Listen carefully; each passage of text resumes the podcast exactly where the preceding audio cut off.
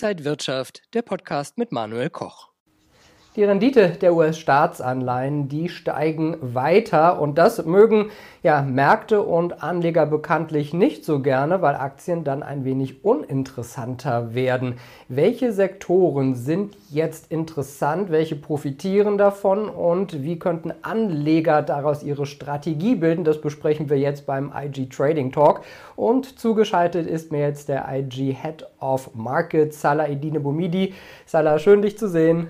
Hallo, grüß dich Manuel. Die Börsen mögen ja keine steigenden Zinsen. Sehen wir da schon Reaktionen an den Märkten? Ja, und schon gar keine steigenden Anleiherenditen. Und äh, ich schaue immer gerne wieder auf die Intermarket-Analyse. Also ich schaue auch nochmal auf den Zusammenhang, Zusammenspiel von Anleiherenditen und Aktien. Und wir sehen da ganz klar schon historisch auch einen negativen Zusammenhang das heißt, steigen die Anleiherenditen, fallen die Aktien und wir sehen es gerade aktuell auch wieder, dass die US-10-jährigen US-Staatsanleihen weiter ansteigen und siehe auch die Aktienmärkte langsam auch wieder in so einen Korrekturmodus gehen. Also diese negative Korrelation, wie wir das in diesem Chart jetzt gerade sehen, wo wir sehen, Börsen mit dem Titel Börsen mögen keine steigenden Zinsen. Das heißt, dass natürlich durchaus Aktien hier unter Druck kommen. Aber da trennt sich wieder die Spreu vom Weizen. Wir sagen ja immer wieder, wohin fließt das Geld? Also das Geld rotiert und bleibt nicht irgendwo stehen. Und das passiert nämlich gerade auch, denn es werden bestimmte Aktien gemieden und bestimmte Aktien werden wieder attraktiver, weil natürlich diese aktuelle, ja, dieses aktuelle Marktumfeld gerade so eine Rotationsbewegung an den Tag legt. Und da können wir gerne direkt auch nochmal in einen weiteren Chart schauen oder in einer weiteren Grafik sehen, dass durchaus hier sich eine Veränderung entwickelt, wenn Staatsanleihen anziehen und wir den Zusammenhang, also die Korrelation betrachten von einzelnen Sektoren, wie die denn performen, wenn zum Beispiel steigende Anleihenrenditen äh, gesehen werden. Und da sehen wir ganz schön, dass zum Beispiel defensive Werte wie der Telekom-Sektor oder auch Banken durchaus von dem Anstieg an Anleiherenditen und Zinsen natürlich profitieren, wohingegen zum Beispiel Immobilienwerte das Nachsehen haben, weil steigende Zinsen und gerade noch dazu steigende Baukosten natürlich eine Last für Immobilienwerte sind.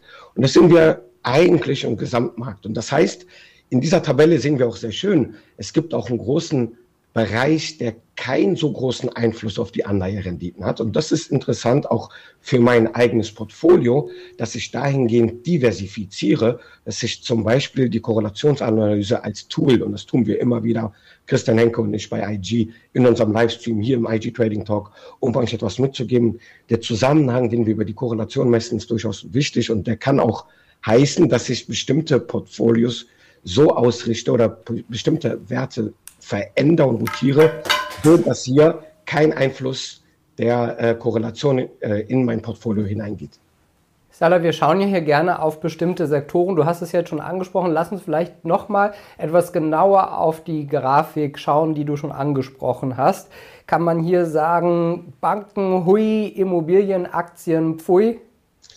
Das kann man gerade aus visueller Sicht, aber auch aus statistischer Sicht gut sehen. Wir haben hier die rollierende Korrelation der letzten 20 Tage genommen und dann immer darauf basierend hier mal äh, die visualisiert, wie der Zusammenhang aussieht. Schauen wir uns den Stock 600 und äh, Stock 600 Teilsektor Banken an äh, und da sehen wir sehr schön, dass der kohärent gleichläuft mit dem Anstieg der US-Renditen.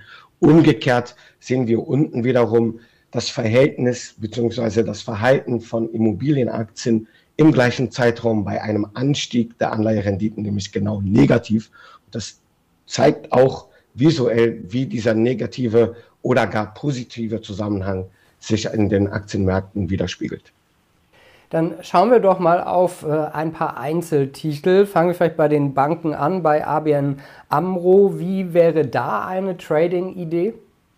Ja, die ABN Ambro, wie auch andere Banken, wir haben letztens auch zuletzt über die Commerzbank ges äh, gesprochen, als sie ja jetzt in, wieder in die erste Bundesliga oder reingekommen ist. Äh, DAX-Bundesliga, ich wollte schon Banken-Bundesliga sagen. Äh, aber dennoch sehen wir überall in, im Bereich Bankensektor einen schönen Aufwärtstrend, der sich auch hier in der ABN Ambro gerade bemerkbar macht, schon länger mittelfristig.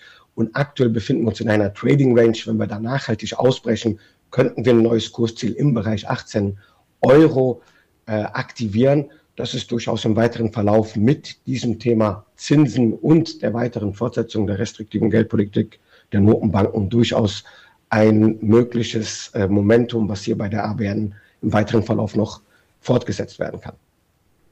Und dann gucken wir mal auf die Immobilienseite rüber. Vonovia, beliebte Aktie. Wie ist da die Trading-Idee?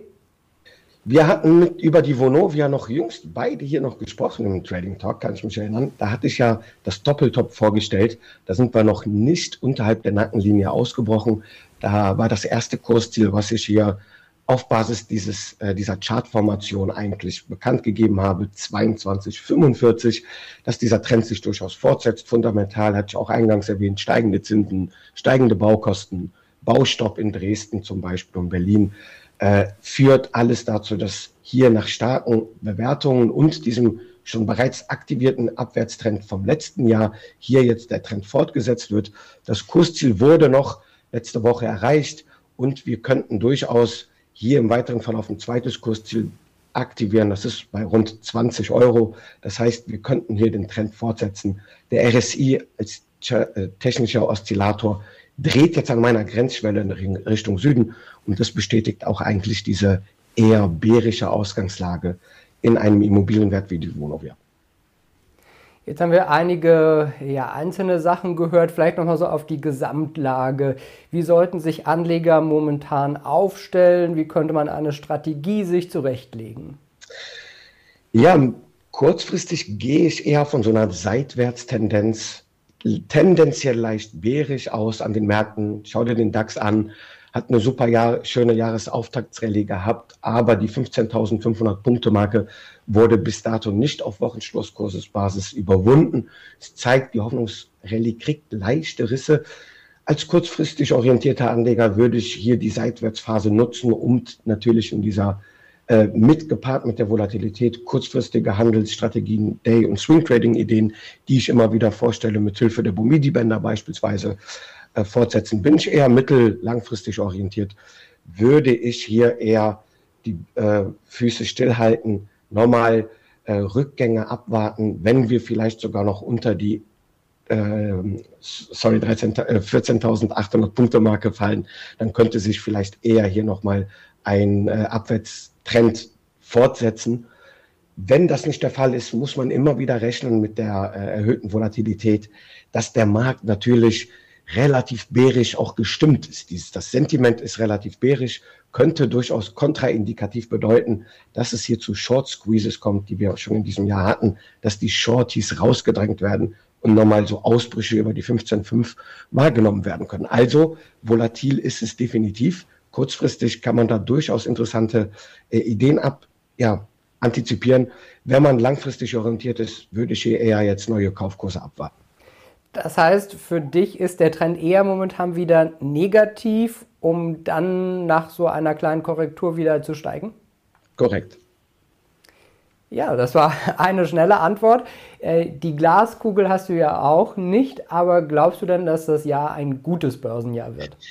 Äh, das ist eine sehr gute Frage, Manuel. Und das ist auch ein wichtiger Punkt, den ich so gerne immer an die Anleger mitgeben will. Ich bin eigentlich leicht pessimistisch für diesen Markt die ähm, grundsätzlich für den Aktienmarkt, ähm, wir haben sehr viele Ungewissheiten im Markt, die fundamental eigentlich eher dafür sprechen, dass es Richtung Süden geht. Diese Euphorie und Hopium, was wir an den Märkten gesehen haben, steigende, dass die Inflation schnell zurückgeht, dass sogar die äh, Notenbanken vielleicht Ende des Jahres wieder die Zinsen senken. Das sehen wir aktuell nicht. Die Inflation bleibt stagniert auf hohem Niveau. Ähm, die Tendenz ist durchaus, dass es weiterhin auf hohem Niveau bleibt. Die Notenbanken werden ergo weiter die Zinsen erhöhen. Vor diesem Hintergrund bin ich eigentlich eher ein bisschen pessimistisch. Aber du siehst auch ganz klar, am Markt ist auch im Sentiment, wenn wir uns das angucken, eher so eine leichte bullische oder könnte es durchaus doch noch bullisch werden. Ich rechne immer noch mit, dass wir am Ende des Jahres mit so fünf, sechs Prozent im DAX dann positiv rausgehen obwohl das ein sehr, ja, äh, ungewöhnliches und schwieriges Jahr werden kann. Die Volatilität wird auch hoch sein. Und selbst wenn ich pessimistisch bin und die Anzeichen eigentlich sich dann wieder äh, äh, erhellen, bin ich als Trader natürlich jemand, der äh, sich anpasst und natürlich auch die Ideen dann umsetzt, die dem Markt dann äh, neue, wenn ich neue Antizipierungsmöglichkeiten sehe, werde ich dann auch wieder long sein. Ja, ich glaube, viele Experten sind schon pessimistisch, aber der Markt hat nach diesem guten Jahresstart irgendwie Lust, auch weiter nach oben zu gehen und alle wünschen sich das Positive. Absolut, ja, das ist es. Und äh, wir an den Märkten, wir Börsianer, sind ja gern auch optimistisch, aber wenn man, und das ist für diejenigen, die neu an die Börse kommen, man darf nicht seine Meinung per se traden oder nur meinen, das kann doch gar nicht sein, die Märkte müssten doch jetzt fallen. Ja, das äh, könnte so sein, aber man sollte eher, der Markt macht die Musik und nicht wir Anleger und wir sollten uns eher anpassen mit Risiko, Money Management Tools, um natürlich hier das Beste daraus für uns selber zu machen eine Weisheit, die auch immer unser Freund Peter Tuckman von der Wall Street sagt, der Markt bestimmt halt, wo es lang geht und nicht andersrum. Absolut, absolut. Das war Salah Ididibomidi, der Head of Markets von IG. Salah, vielen Dank für diese Insights. Ich habe dir zu danken, Manuel. Vielen Dank. Danke und danke Ihnen und euch, liebe Zuschauer, fürs Interesse am IG Trading Talk. Mehr Infos gibt es unter ig.com. Bleiben Sie gesund und munter, alles Gute und bis zum nächsten Mal. Und wenn euch diese Sendung gefallen hat, dann abonniert gerne den Podcast von Inside Wirtschaft und gebt uns ein Like.